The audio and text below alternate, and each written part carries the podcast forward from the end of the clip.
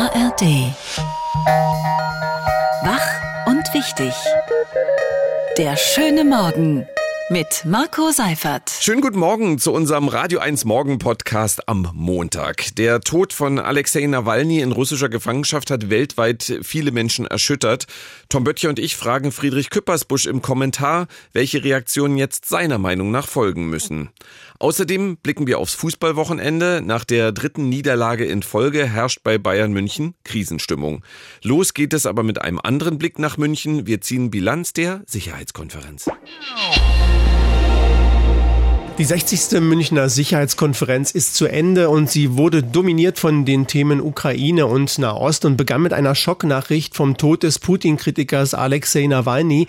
Ein düsterer Auftakt, zumal Nawalnys Ehefrau auch in München war und bemerkenswert gefasst ans Rednerpult trat. Mit dabei bei der Konferenz war auch CDU-Verteidigungsexperte Roderich Kiesewetter. Guten Morgen, Herr Kiesewetter. Schönen guten Morgen, Herr Seifert und Herr Böttcher. Guten Morgen. Wie haben Sie diese Rede von Nawalnys Ehefrau Julia Nawalnaya erlebt? Mutig, stark und doch sehr bewegend. Ich habe letztes Jahr im Sommer Frau Nawalny und ihren Sohn, eines ihrer beiden Kinder, länger sprechen können. Und das berührt dann noch einmal mehr. Aber es zeigt eben, wie stark Putin auch Einfluss zu nehmen versucht, wenn man sich international über diplomatische Lösungen oder mehr Wehrhaftigkeit austauscht. Es war sehr bewegend. Am Morgen nach der Konferenz blicken wir jetzt zurück. Welches Ergebnis der Konferenz finden Sie denn richtig gut und welches richtig schlecht? Ich finde, es gibt kein richtig gutes Ergebnis, sondern es ist, und das ist vielleicht das Gute, eine Art Weckruf, dass wir kein Zeichen in die USA gegeben haben. Die Europäer haben verstanden, ihr braucht Trump nicht mehr wählen. Kein Zeichen in die Ukraine, dass wir die Ukraine mit allem, was nötig ist, unterstützen. Das waren viele Lippenbekenntnisse, aber wir sehen die große europäische Abhängigkeit und auch kein Zeichen in den sogenannten globalen Süden, ein schwieriger Begriff, dass wir alles tun, dass das russische Modell gegen die Ukraine nicht zur Blaupause in anderen Weltregionen wird. Also im Grunde genommen eher eine Ernüchterung und Ermahnung. Also alles, was mich bisher bewegt hat, ist dort leider nicht ähm, in, zum Guten gebracht worden. Sie haben gerade in einem Interview mit der Deutschen Welle gefordert, den Zitat Krieg nach Russland zu tragen. Was ist damit genau gemeint und klingt für mich nach einer weiteren Eskalationsstufe, die ja vielleicht auch nicht zwingend sinnvoll ist? Also Putin eskaliert ja, damit wir immer weiter deeskalieren. Putin eskaliert in einer Art und Weise, dass der Kanzler sich scheut, überhaupt das Wort Taurus in den Mund zu nehmen. Und zweitens, Russland behauptet, dass die besetzten Gebiete russisches Gebiet sind. Dorthin muss es mit Taurus gehen, um die vermeintlich russischen Gebiete, also Ur ukrainisches Gebiet, äh, die, die russischen Einrichtungen zu zerstören. Und dazu ist völkerrechtlich völlig legal, russische Ministerien, russische Fabriken, Militäreinrichtungen und natürlich Hauptquartiere zu zerstören. Es muss der russischen Bevölkerung vor Augen geführt werden, dass sie einen verbrecherischen Angriffskrieg unterstützen, wenn sie weiter hinter dem System Putin stehen. Bundeskanzler Olaf Scholz wurde vom Chef der Sicherheitskonferenz Christoph Heusgen sehr gelobt. Die Europäer haben verstanden, dass die Stunde geschlagen hat und es gibt sehr viel mehr europäische Geschlossenheit, Entschlossenheit und auch Bundeskanzler Scholz hat hier eine Führungsrolle bewiesen. Und Sie haben ja gesagt, Olaf Scholz mache alles, um Putin zu gefallen. Können Sie Heusgen trotzdem verstehen mit dem, was er sagt? Nun, ich glaube, es ist auch ein Akt der Verzweiflung, die Münchner Sicherheitskonferenz, die zehn Jahre nach dem Weckruf, Deutschland müsse entschiedener, früher und substanzieller handeln, weit hinter den Möglichkeiten zurückblieb. Man sieht es am Setting. Scholz verweigerte zeitgleich mit Zelensky im Raum zu sein. Also er verließ den Raum, bevor Zelensky kam. Es wäre doch ein ganz starkes Zeichen europäischer Geschlossenheit gewesen, wenn Scholz mit europäischen Staats- und Regierungschefs gemeinsam mit Zelensky in dem Raum geblieben wäre. Also wir dürfen auch die Konferenz nicht schönreden, sondern wir müssen deutlich machen, dass man den Kanzler nicht zur Führungsrolle bewegt, indem man ihn lobt, sondern indem er ihm deutlich klar macht, dass mehr von ihm erwartet wird. Macron war nicht da, von polnischer Seite war nur der Außenminister da. Also selbst das Weimarer Dreieck war nicht bereit, ein Zeichen zu setzen. Und das liegt vielleicht auch ein bisschen an der deutschen Hybris. Wir sind vielleicht die zweitstärksten Unterstützer, wenn man die Sozialkosten mit einberechnet. Aber nach Bruttoinlandsprodukt leisten viele Staaten deutlich mehr. Da sind wir im Mittelfeld und ständig dieses Gerangel, wer am meisten tut und Führung übernehmen. Führung übt man aus und man redet nicht drüber. In der wohl größten Kontroverse auf der Konferenz ging es um Israel und die Palästinenser. Der Druck auf die Zwei-Staaten-Lösung wächst, hört man. Wie sehr wächst er denn? Nun, Israel selbst hat es in der Hand ähm, in der Frage des Westjordanlands und die Palästinenser haben es in der Hand, endlich die Terroristen der Hamas auszuliefern. Dieser furchtbare Terrorangriff, ich habe auch mit Familien von Geiseln und Geiseln sprechen können und dem Geiselbeauftragten der israelischen Regierung, es ist furchtbares Leid angetan worden und die israelischen Soldaten versuchen, die Hamas-Terroristen aufzuspüren und auch die Geiseln zu befreien. Wir dürfen hier keine Täter-Opfer-Umkehr machen. Das Zwei-Staaten-Ziel ist weiter weg als je, aber es ist ein richtiges Ziel und da muss noch ganz anders daran gearbeitet werden. Und ich wünschte mir, dass Netanyahu sich stärker an den USA orientiert, statt seinen stärksten Verbündeten, aber auch Deutschland immer wieder vor den Kopf zu stoßen. Eine Bilanz nach dem Wochenende der Münchner Sicherheitskonferenz mit dem CDU-Verteidigungsexperten Roderich Kiesewetter, der auch an der Konferenz teilgenommen hat. Er sagt, man dürfe diese Konferenz nicht schönreden. Bundeskanzler Scholz müsse man klar machen, dass mehr von ihm erwartet wird. Dankeschön, Herr Kiesewetter. Sehr gerne und trotzdem einen guten Tag. Für Sie auch, danke. danke. Hier ist die Radio 1 Tagesvorschau. Und heute ist Montag, der 19. Februar 2024. Geburtstag hat heute eine deutsche Schauspielerin, die in den 90ern als Moderatorin bei Kabel 1 und Viva bekannt wurde. Hallo ihr Lieben, herzlich willkommen zu Interaktiv. Als Schauspielerin kennen wir sie zum Beispiel aus Rette deine Haut, Sonnenallee, Die Novizin und als Kommissarin in der Fernsehserie Nachtschicht. Heute feiert Min Kai Fanti ihren 50. Geburtstag. Herzlichen Glückwunsch. Und bei dieser Musik bekommen Serienfans große Ohren. Wir gratulieren einer britischen Schauspielerin, die auch als Model arbeitet. Sie wurde durch die Rolle der Eleven in der Serie Stranger Things bekannt. Zweimal wurde sie für einen Emmy als beste Nebendarstellerin nominiert. Heute wird Millie Bobby Brown 20 Jahre alt. Daran kommen Sie nicht vorbei am Gedenken an die Opfer des rassistischen Anschlags von Hanau, der sich heute zum vierten Mal jährt. Am 19. Februar 2020 erschoss ein 43-jähriger Deutscher aus Hanau neun Menschen mit Migrationshintergründen, dann seine Mutter, dann sich selbst. Er handelte aus rassistischen Motiven, wie seinem Manifest zu entnehmen war, wie er es nannte. Auf dem Hanauer Hauptfriedhof wird heute unter anderem Bundesinnenministerin Nancy Faeser Grenze niederlegen. Abends gibt es Mahnwachen der Initiative 19. Februar Hanau. An den beiden Tagen Tatorten am Heumarkt und am Kutschumacher Platz. Zum Gedenken wird schon seit Jahren unter dem Hashtag Say Their Names an die Namen der Opfer erinnert fast direkt vor ihrer Haustür.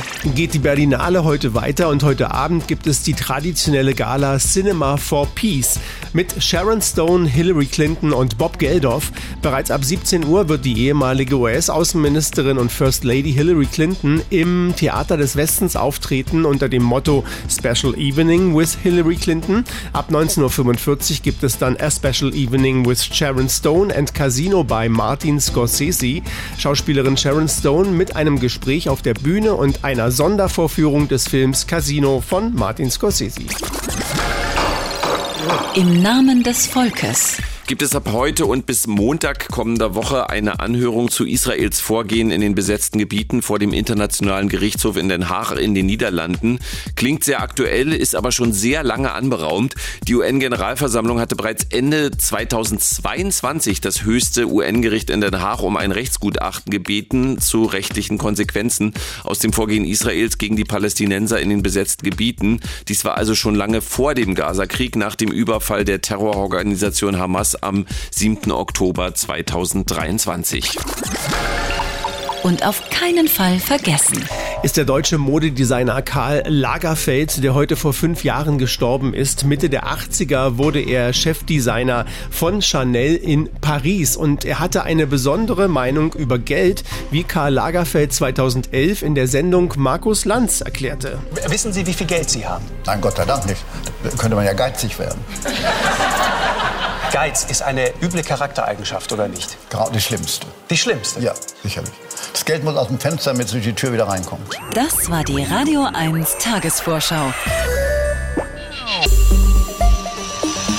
International ist die Nachricht vom Tod des Putin-Kritikers Nawalny mit Bestürzung aufgenommen worden. Bundeskanzler Olaf Scholz sagte, Nawalny habe für seinen Mut mit dem Leben bezahlt. Wir wissen aber nun auch ganz genau spätestens, was das für ein Regime ist.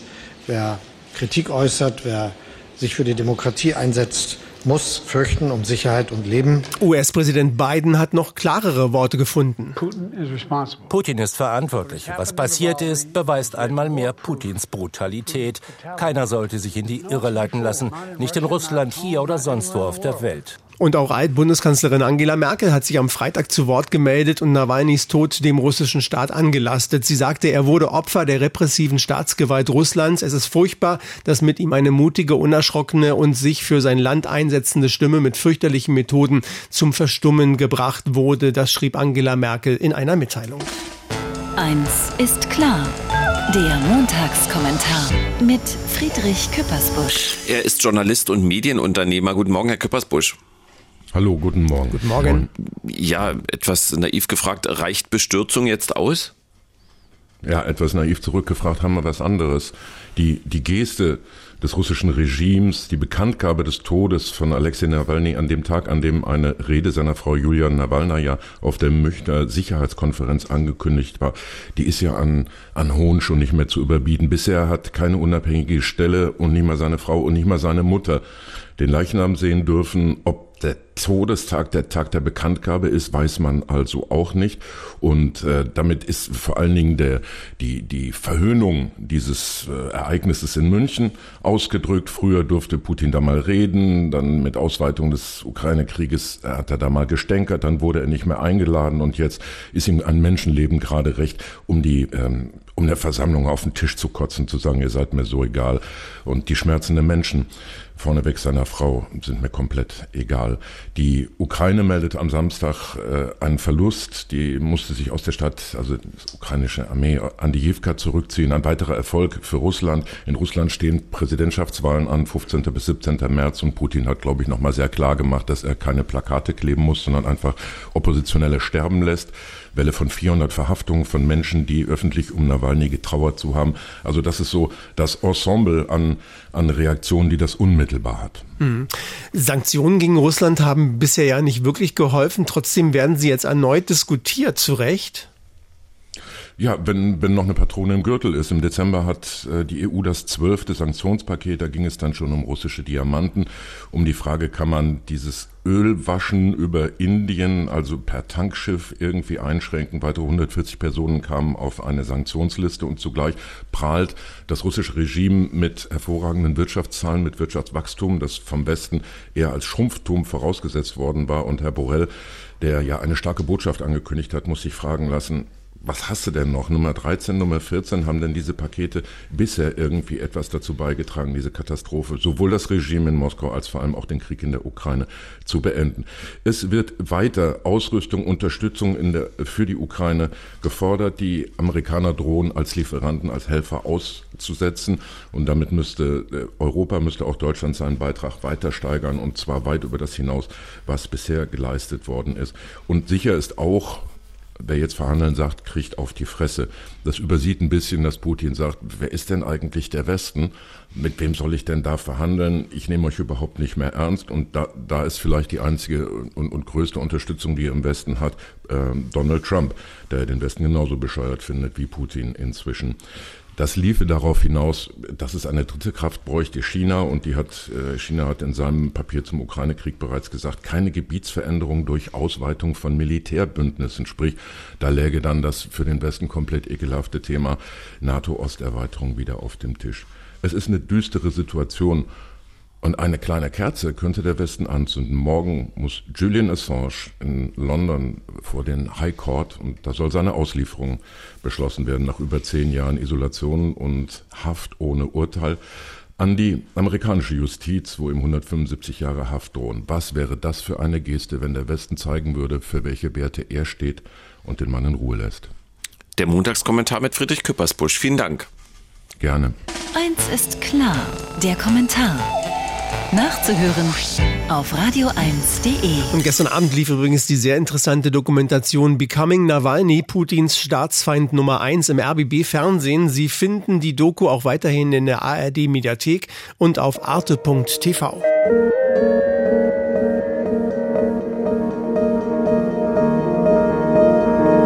Ja, Jetzt ist es wohl wirklich eine Krise beim FC Bayern München. Drei Niederlagen innerhalb von acht Tagen. Erst 0 zu 3 in Leverkusen, dann 0 zu 1 bei Lazio Rom. Gestern Abend dann 2 zu 3 beim VfL Bochum. Natürlich wird jetzt über Trainer Thomas Tuchel diskutiert. Und während es in Bayern kriselt, haben am Wochenende beide Berliner Vereine gewonnen. Der erste FC Union befreit sich im Abstiegskampf der ersten Liga mit einem 1 zu 0 bei der TSG Hoffenheim. Hertha BSC ist nach dem 3 zu 2 gegen Magdeburg zumindest nicht komplett chancenlos im Aufstiegskampf Zukunft der zweiten Liga. Radio 1. Köster am Ball. Philipp Köster, einer von elf Freunden. Guten Morgen, Philipp. Guten Morgen, grüße euch. Schönen guten Morgen. Jetzt haben die Bayern eine Trainerdiskussion. Dabei hatte Trainer Thomas Tuchel bis vor acht Tagen noch eine der besten Saisonbilanzen aller Bayern-Trainer. Was läuft schief? Na, zum einen gibt es einen Gegner mit Bayer Leverkusen, der möglicherweise noch ein bisschen besser spielt als die Bayern. Vor allem ist aber doch festzustellen, dass beispielsweise auch bei dem Spiel in Bochum gestern Abend keine Bayern-Mannschaft auf dem Spielfeld stand. Das sind alles hochbegabte Einzelspieler, vielleicht das Beste, was die Bundesliga anzubieten hat. Aber es ist keine Mannschaft draus geworden. Wenn man sah, wie wenig da mitgelaufen wurde, wie schlampig die, die Pässe gespielt wurden und wie fahrig die Torchancen vergeben wurden, das funktioniert alles nicht. Und Tuchel wirkt zunehmend verzweifelt, giftet natürlich auch die Reporter an, weiß selber nicht so genau, was passiert passiert ist und behauptet, dass nach wie vor die Meisterschaft drin ist. Klar ist aber auch, wenn man auf die acht Punkte guckt und auf Leverkusen, die Meisterschale ist auf jeden Fall weg. Ich habe ja die Trainerdiskussion so ein bisschen satt und du hast es jetzt ja auch gesagt, ja, hochbegabte Spieler. Ich nenne mal fünf Spielernamen von Bayern. Kimmich, Sané, Goretzka, Müller, Musiala. Alle Spieler, von denen Experten sagen, hochbegabt, wie toll sind die eigentlich. Aber alles Spieler, die unter Bundestrainer Flick bei der WM gescheitert sind, unter Bayern-Trainer Nagelsmann und jetzt unter Bayern-Trainer Tuchel. Haben wir im deutschen Fußball und damit auch bei den Bayern ein, ja weiß nicht, Spielerproblem, von mir aus ein Mentalitätsproblem oder wie man das noch nennen mag? Man könnte auf die Idee kommen, also ich will den 79-jährigen Thomas Müller da mal rauslassen, der immerhin auch Weltmeister geworden ist und äh, so die ein oder anderen Meriten schon äh, gesammelt hat. Klar ist aber, dass all die anderen Spieler jetzt ja eigentlich gefragt wären. Gerade Joshua Kimmich, der sich ja selber immer als großer Leader und als Anführer inszeniert. Ein Leon Goretzka, der ja selber gesagt hat, er möchte durchaus mal äh, mit dem FC Bayern noch weitere Titel gewinnen. Und all die anderen, Leroy Sané, der lustlos über den Platz schlich und so weiter und so fort. Also man könnte mal feststellen, äh, dass die ja alle Verantwortung übernehmen könnten. Und Tuchel kann die Tore ja selber auch nicht schießen. Klar ist aber auch, am Ende wird man fragen, wen könnte man denn rausschmeißen, damit es besser wird? Und das wird dann Thomas Tuchel sein und nicht Leroy Sané oder Kimmich. Blicken wir auf die Berliner Clubs, Philipp. Der erste FC Union hat zwar nicht brilliert, aber 1 zu 0 bei der TSG Hoffenheim gewonnen. Was hat Trainer Nenad Bielitzer verändert, dass Union zwar nicht schöner, aber erfolgreicher spielt? Na, Union hat wieder zu sich selbst gefunden. Äh, das große Mysterium bei Union Berlin war ja, dass die auch in ihren erfolgreichen Spielzeiten gar nicht hübsch gespielt haben, sondern oft sehr, sehr hässlich. Ähm, sie hatten Statistiken, die eigentlich sie immer als auswiesen, ähm, als jemand, der eigentlich hätte verlieren müssen, die dann aber trotzdem gewonnen haben. Und dieser sehr, sehr zweckdienliche und mannschaftsorientierte und kompakte Fußball, ähm, den spielt Union wieder. Und die TSG Hoffenheim, ähm, der war richtig anzusehen, wie sie in diesem Spiel verzweifelt ist äh, daran, dass Union sein altes Erfolgsrezept wiedergeholt hat. Und wenn man mal auf die Tabelle guckt, dann kann man vielleicht nach vielen, vielen Wochen endlich mal ein bisschen entspannter drauf gucken, denn klar ist, äh, jetzt hat man ganz ordentlichen Abstand zwischen sich und die Abstiegskonkurrenten gebracht. In der zweiten Liga hat Hertha BSC in einem, man kann sich anders sagen, wilden Spiel am Freitagabend mit 3 zu 2 gegen Magdeburg gewonnen. Hertha war nach einer roten Karte für Magdeburg lange Zeit in Überzahl und musste auch im Olympiastadion trotzdem äh, und ich auch äh, am Ende noch zittern. Was traust du Hertha in Sachen Aufstieg noch zu? Nach dem Spiel gegen den HSV, das wir ja verloren haben, hätte ich gedacht, dass diese Mannschaft einfach nicht gut genug dafür ist, oben mitzuspielen. Inzwischen hat es Paul Dardai aber vor allen Dingen innerhalb weniger Wochen geschafft, die Mannschaft deutlich kompakter zu machen. Ähm, die jungen Spieler wirken inzwischen nicht mehr so verunsichert, wie sie das beispielsweise gegen den HSV noch in der Vorwärtsbewegung waren. Ähm, sie haben kämpferisch überzeugt. Sie haben es natürlich ein bisschen unnötig spannend gemacht. Gegen zehn Magdeburger musste zum Schluss nicht mehr so zittern. Klar ist aber auch, dass du, wenn du einen Fabi Rese in Topform hast, wenn du die jungen Spieler hast, äh, die sich was zutrauen und die kombinieren, ähm, und die selber auch, wie beispielsweise Palko Dada, sie auch mal ein Freistoßtor zutrauen, äh, dann kann das schon was werden, zumal die Konkurrenz so ein bisschen schwächelt. Aber das ist noch lange hin. Ich glaube, es sind acht Punkte bis zum dritten, die muss man erstmal aufholen. Ja, das ist jetzt wieder so eine Aussage. Also auf welchem Platz landet Hertha am Ende? Hm. Ja, ich sag mal am vierten. Klingt nicht gut, aber oh. realistisch ist es auch. Danke für nichts. Ja, wirklich. Philipp Köster, vielen Dank. Der Rückblick aufs Fußballwochenende. Mach's gut. Tschüssi. ja, danke. Tschüss. Radio 1. Köster am Ball. Philipp Köster. Einer von elf Freunden. Die Radio 1 Denkpause. Heute mit Millie Bobby Brown, Schauspielerin. Ich habe zwei Hände. Eine für mich, eine für andere Menschen. Ende der Denkpause. Das war sie, die Montagsausgabe von Wach und Wichtig. Danke fürs Zuhören. Mein Name ist Marco Seifert. Kommen Sie gut in die neue Woche. Wach und Wichtig. Der schöne Morgen. Montag bis Freitag immer ab 9. Mehr Radio 1 auf radio1.de und in der Radio 1 App.